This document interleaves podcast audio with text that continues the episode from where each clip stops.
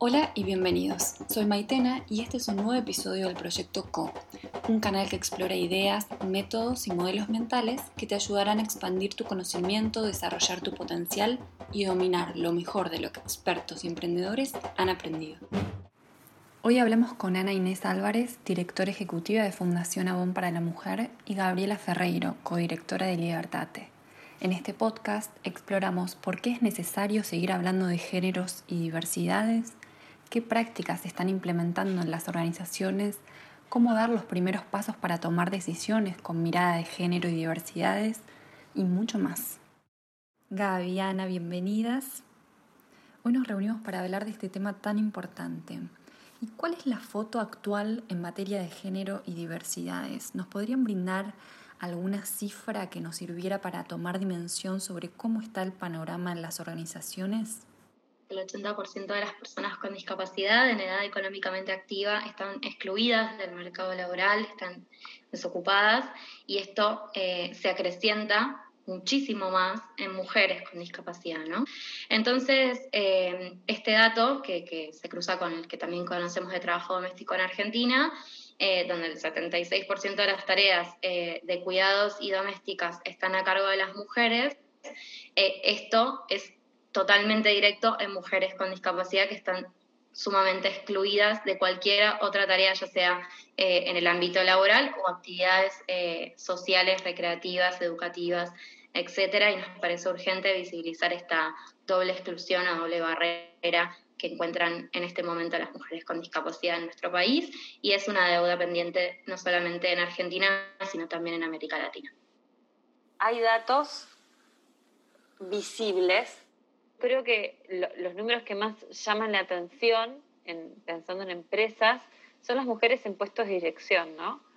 Y poder entender por qué no llegan. Y algo que a mí me hacía siempre mucha, mucho ruido eran los distintos análisis que se veían de por qué no llegan, ¿no? Y cómo operaba ahí el, análisis de la meritocracia, que tiene y esconde tanto el no mirar esa, esas diversidades, ¿no? Y no mirar los caminos absolutamente distintos, caminos críticos distintos tenidos que atravesar para poder llegar a cada lugar, que no responden únicamente a, motores individuales, justamente responde a estructuras culturales que no permiten que esos procesos garanticen igualdad de oportunidades, es clave, porque no son cosas que suceden ni naturalmente ni mágicamente, suceden cuando te contestas la pregunta de por qué. ¿Pero por qué? Esto de si siempre fue así, ¿qué, esconde el no responder, el no hacerlo? Esconde que no estamos viendo que quien no llega, no llega porque tiene muchas otras barreras que sortear, muchas barreras que tienen que ver con estructuras culturales que hacen que se queden afuera, que ni siquiera hayan empezado a mirar la posibilidad de, de, ser y de estar en ese lugar. Entonces yo creo que mirar esa foto y esos números de las mujeres en puestos de dirección es clave. En su opinión, ¿por qué es necesario seguir hablando de este tema? Hablar de, género y diversidades, eh, si lo pensamos como una deuda, a veces como que arrancás, viste, a pérdida, ¿no? Yo lo pienso que es, es una oportunidad. Es una oportunidad de empezar a mirar las organizaciones de otra manera, entendiendo que nos movimos en un escenario binario, blanco y negro, es decir, absolutamente eh, en dos andariveles que no nos permitía ver a las personas que formaban parte de la organización. Entonces creo que empezar a dar estas, estas conversaciones es una oportunidad para poder también entender a las personas en todo su potencial y viendo qué prácticas estábamos llevando adelante que eh, restringían, aplacaban, ocultaban, negaban la posibilidad de ser personas distintas con distintos aportes, con distintas trayectorias. El otro día subíamos un post que decía, la vida no es blanco y negro, pero cómo nos cuesta el arco iris, ¿no?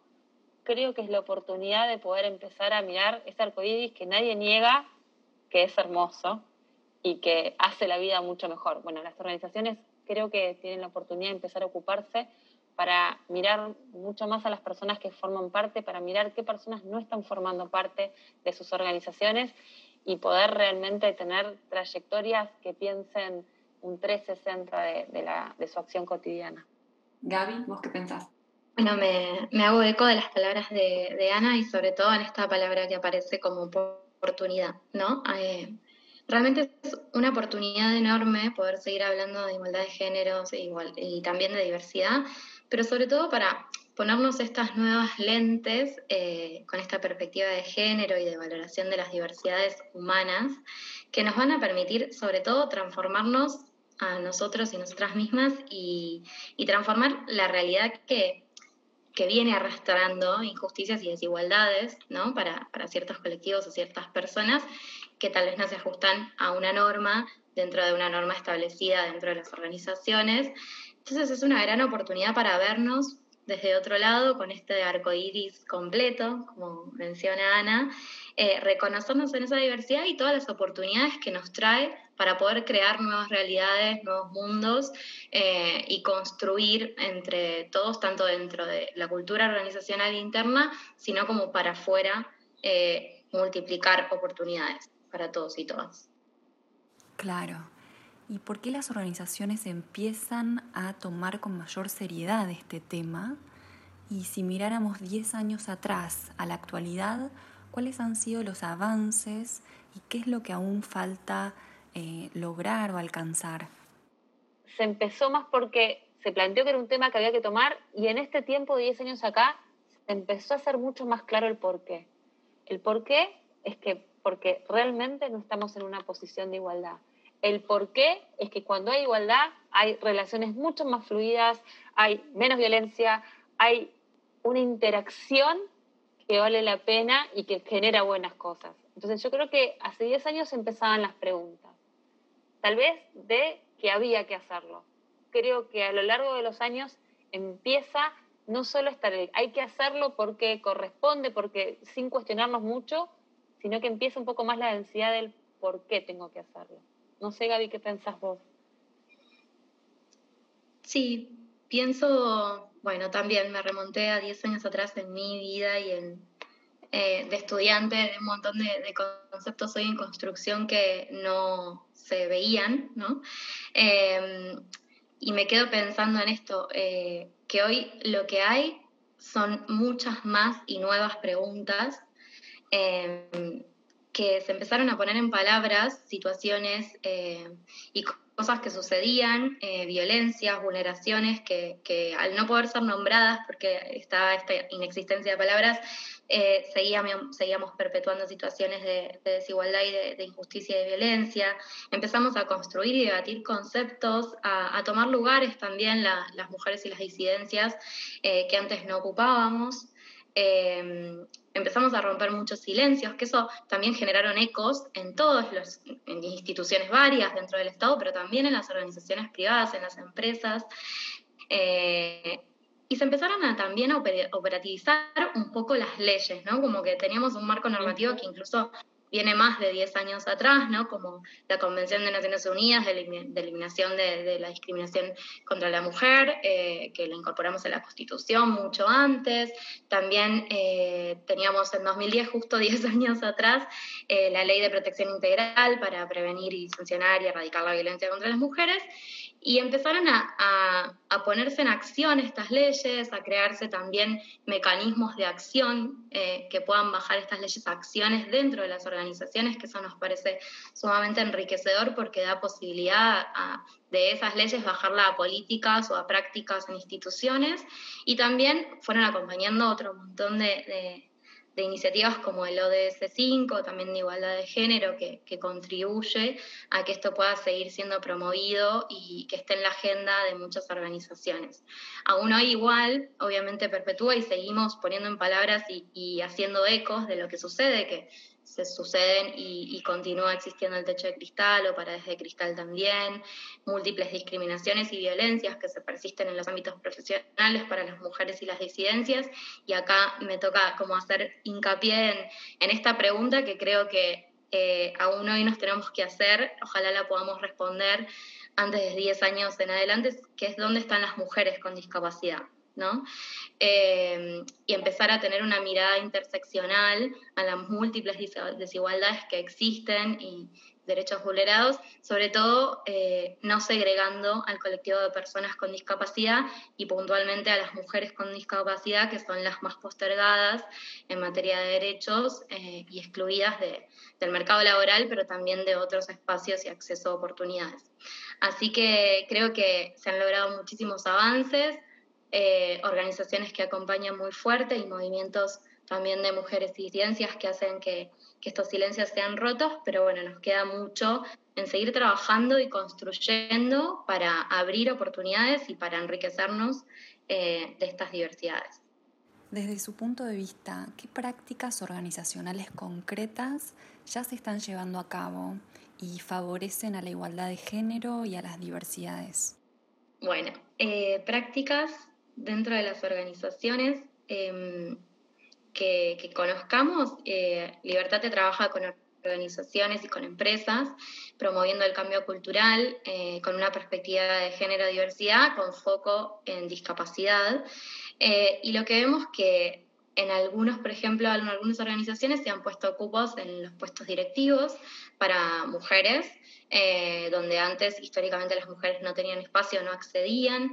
También encontramos acompañando organizaciones que están generando una política de, cupo de personas con discapacidad también, con una mirada también de género, em, licencias extendidas por maternidad y por paternidad, ¿no? para tratar de romper estas desigualdades de género que son de base, que existen y poner a las mujeres en, las tareas de cuidado y en la sobrecarga de, de estas tareas que nos pasa. Eh, y también han iniciado un camino muchas organizaciones en una formación profunda en género eh, y en diversidades, eh, que esto nos parece fundamental para promover un, cambio cultural a largo plazo y sostenido, que no sea solamente una práctica que sea de hoy, que la organización toma esta formación y que, y que muere ahí, sino que estas formaciones tienden a dejar políticas adentro de las empresas eh, de compromisos en materia de género y en materia de diversidad que son muy interesantes, muchas incluso cambiando hasta el estatuto, promoviendo también eh, objetivos de, cumplimiento de, de la igualdad de género y, y de la, del trabajo en diversidad, en discapacidad, que nos parece muy interesante, y ni hablar de organizaciones públicas que también acompañamos, que bueno, están en plena implementación de la ley Micaela y, y hoy en día nos encontramos también viendo de cómo esta ley Micaela también otorgarle una mirada de formación también en diversidad y discapacidad que nos parece muy interesante para no empezar, no sé, o sea, el desafío creo que es eh, romper los los guetos de eh, género por un lado, discapacidad por el otro, sino empezar a, tomar la mirada de diversidad y de género como una, desde una manera interseccional, ¿no?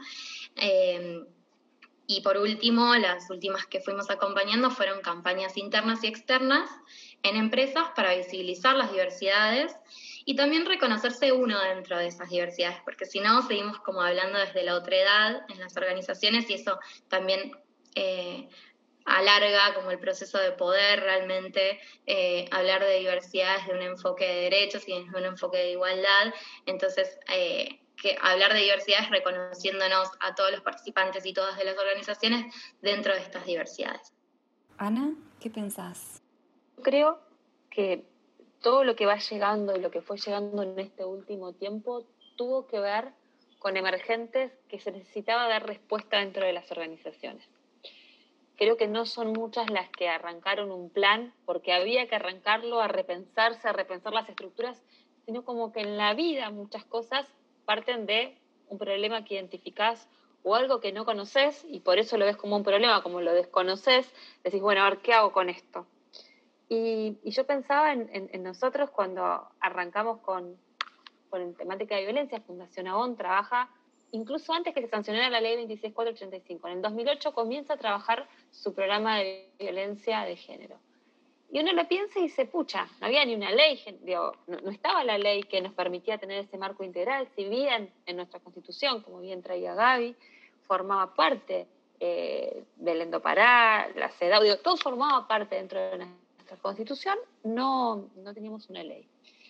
Y cuando arrancamos empezamos fuertemente a tratar de dar conversaciones que apalanquen el cambio cultural, que traigan la temática como algo que era realmente cotidiano y en lo que había que abrazar, pero también empezaban las conversaciones hacia dentro de la organización, que vinieron después.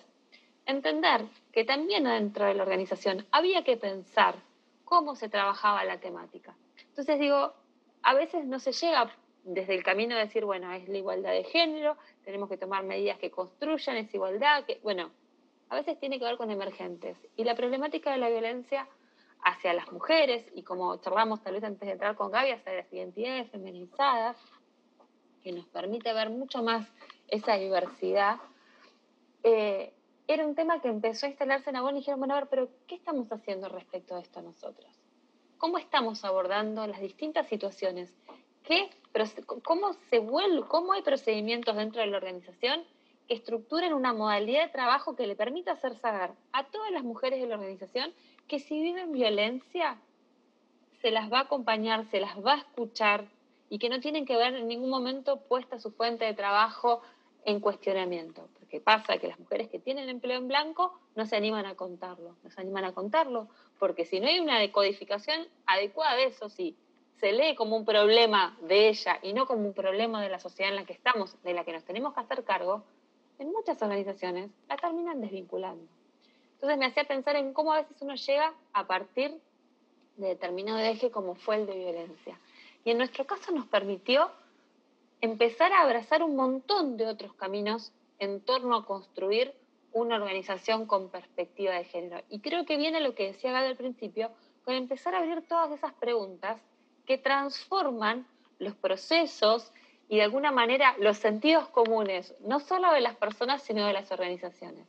Entonces veo cómo en muchas organizaciones las conversaciones vinieron por protocolos de violencia hacia las mujeres, en algunos tal vez con protocolos de violencia doméstica, todavía un paso antes, pero empezando a dar. En otros se empezó a trabajar desde una mirada de conciliación vía familiar, como traía Gaby dentro de lo que es las licencias, las licencias por maternidad, por paternidad, o las licencias familiares, como se empezó a construir en otras organizaciones.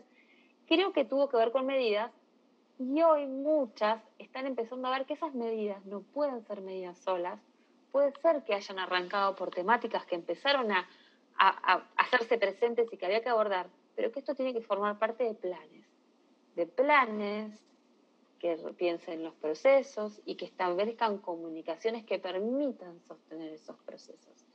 Entonces creo que venimos de una etapa de acciones afirmativas muy importantes, pero que tienen que empezar a construirse en un relato mucho más arriba, que empiece a cascadear en todas las áreas de su organización. ¿Nos podría brindar algún ejemplo de esto? Bueno, a ver, tiene que ver con los planes eh, de igualdad de género y diversidad que muchas organizaciones están encarando, que en algunos casos arrancan, si uno lo piensa, en las empresas hay muchas herramientas, tanto de Naciones Unidas como, no sé, el IPG, eh, que empiezan a proponer primero elementos de autoevaluación para poder saber dónde estoy, tengo que hacer un, diagnóstico. Entonces, hay muchas empresas empezando esa etapa diagnóstica, empresas y organizaciones. ¿Por qué? Porque te implica cuestionarte si lo que haces cotidianamente tiene perspectiva de género, todo lo que haces. Para que esas preguntas sucedan, tenés que ver cómo estás en determinados indicadores y después ver, a partir de cómo estás y de construir hacia dónde se quiere ir, cómo eso hay que pensarlo en cada área de trabajo.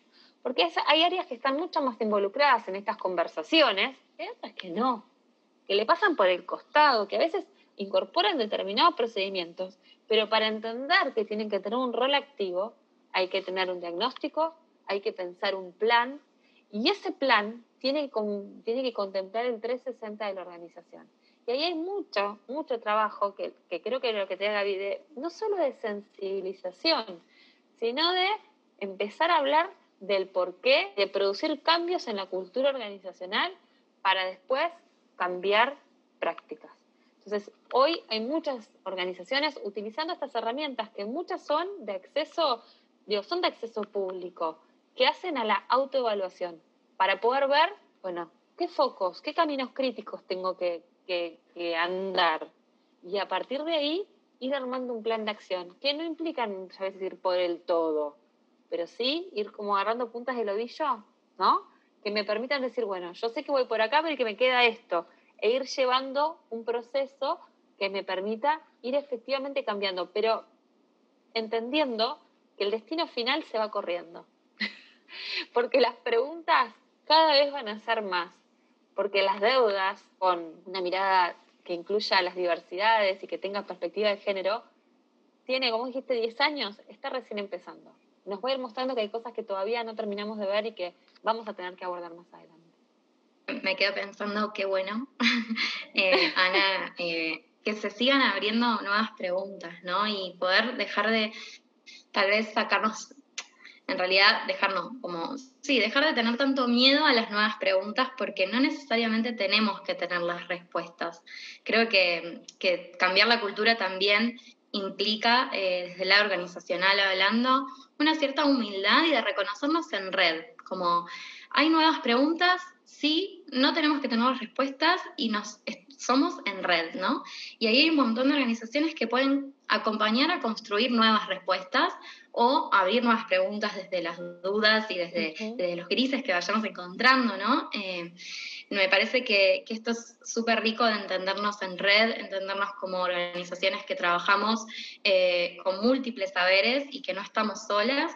Y tomo las palabras de, un gran referente en una empresa con la que trabajamos, que, que dice que hay que reconocernos en red y no estresar la cultura organizacional. Y en esto lo que decía Ana también, no tenemos que hacer todo y cambiar todo un día para el otro eh, y tampoco tenemos que forzar procesos, sino que es un camino que es de acá al infinito. Eh, entonces, el no estresar la cultura es decir, podemos abordar eh, con una puerta de entrada, nosotros le llamamos puerta de entrada al emergente que, mencionaba también Ana, ¿no? que, surge para tocar algunos de estos temas, de, tanto de género, de diversidades dentro de la organización, y empezar desde ahí, ¿no? Como no estresar la cultura queriendo abarcar en un año eh, la igualdad de géneros internas, sino... Em, poder empezar de a poco y valorando esa puerta de entrada, porque si surge un emergente es eh, cambiar la cultura implica que sea celebrado ese emergente para poder construir desde ahí el cambio cultural que requiere la organización, porque el, emergente surge porque la organización también lo demanda, ¿no? Eh, por eso se, presenta. Y desde Libertad hemos acompañado mucho eh, estos diagnósticos que decía Ana, que nos parece súper interesantes para escuchar a la comunidad interna, ¿no? Las organizaciones tienen una comunidad diversa, tal vez no representa la diversidad humana porque hay colectivos excluidos de, los mercados laborales, pero sí hay mucha diversidad y muchas miradas diferentes eh, dentro de las organizaciones que siempre está bueno eh, dentro de este diagnóstico reconocerlas y preguntarlas. Creemos que, hoy en día muchas juventudes, incluso que ingresan a organizaciones, están pidiendo también em, por la igualdad de género, por derechos para todas las personas, están súper interesadas en los derechos de las personas con discapacidad cada vez más por suerte. Hay una mirada eh, feminista interseccional también en las juventudes, entonces escucharlas dentro de ese diagnóstico nos parece interesante.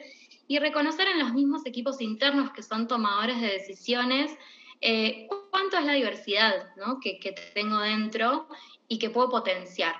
Creemos que, sumar miradas diversas dentro de los equipos potencia no solamente desde un lado humano a la organización, sino que también está comprobado que hay, eh, lo, lo, dicen diversas consultoras, como una McKinsey, que todas las empresas que apuestan a la diversidad interna o, a, avanzar en diversidad en sus equipos obtienen incluso mayor rentabilidad, ¿no?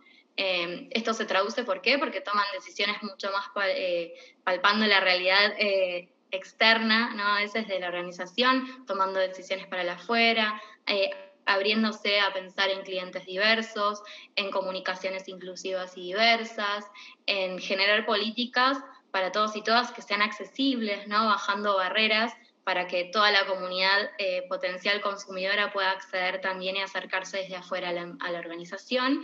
Y eso creemos que es parte de un crecimiento organizacional, ¿no? No solamente en números que igual reflejan que sí hay una, mayor rentabilidad en las organizaciones que sí invierten en este cambio de mirada y en esta transformación cultural, pero también en, en la riqueza como marca, ¿no? Súper interesante. ¿Cuáles son los primeros pasos que podría dar una organización que recién está empezando a tomar contacto con este tema?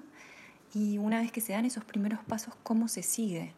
Buscar herramientas que existen para ese autodiagnóstico, pero también al mismo tiempo buscar hacer red, que es lo que dijo Gaby, con organizaciones que estén dando estas conversaciones, porque muchas veces lo que necesitas es conocer qué camino está haciendo otra para poder pensar el propio, no para copiar. Yo creo que en cuanto tratamos de copiar es cuando una receta que, que sirve para determinada organización no es necesariamente igual para otra, pero sí escuchar cómo la transitó la otra, qué estrategias, qué caminos te permite pensar los propios. No sé si a ustedes les pasa, pero yo a veces voy a una charla que tal vez no es un tema directamente afín a mí, pero cuando voy escuchando cosas, vas haciendo vas, vas trazando paralelos, vas haciendo redes, y eso te permite volver a tu organización habiendo reseteado y repensado desde otra perspectiva. Entonces creo que tiene que ver con buscar herramientas que están, que están en, en las organizaciones, que son de libre acceso, pero al mismo tiempo vinculándose y conocer otras experiencias para a partir de ahí hacerte una caja de herramientas que te permita pensar las trayectorias más, más individuales, los trajes a medida, como me gusta decir a mí. Gaby, ustedes desde Libertate, ¿cómo ven este tema? En las organizaciones todo el tiempo, ya sea si estás iniciando o para, para estar como eh, en esta marea eh, continua que va transformándose, es muy necesario como tener espacios para cambiarse las lentes y poder mirar otras realidades, otras temáticas, otras perspectivas, formarse continuamente eh, internamente, tener espacios en, los equipos de trabajo para también generar estos debates y, estas formaciones.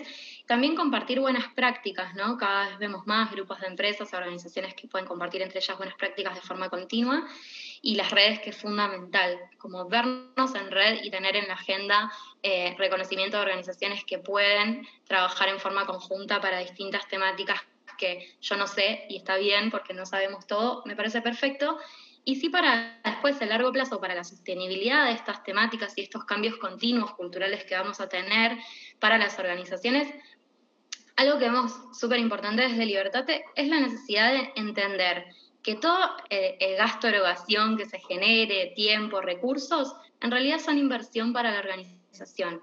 Una inversión que va a traer réditos enormes eh, y va a seguir perpetuando eh, mayores oportunidades también para esa organización, ¿no? Eh, y va a dar mucha luz interna y luz para afuera. Entonces creemos que la pata de inversión estratégica sobre estos temas, que puedan generar estrategias sostenibles en diversidad, en discapacidad, en género, que puedan ser obviamente agendas flexibles, pero que sí se generen objetivos puntuales, que estén dentro de protocolos, que haya en equipos asignados, hace que la temática no se merme y que no, em, que no se pierda, ¿no? Y que pueda ser sostenible a largo plazo. Tener objetivos muy claros, pero sobre todo inversión, eh, presupuesto y equipo implicado en la temática para que sea motor de cambio y, y pueda propulsar esta mirada y transversalizarla a toda la compañía. Ana, Gaby, muchísimas gracias. Ha sido un placer escucharlas y mm, poder aprender, seguir aprendiendo de este tema tan apasionante, tan vigente y tan necesario para crear una realidad más justa y sostenible. Este es el proyecto CO de Efecto Colibrí.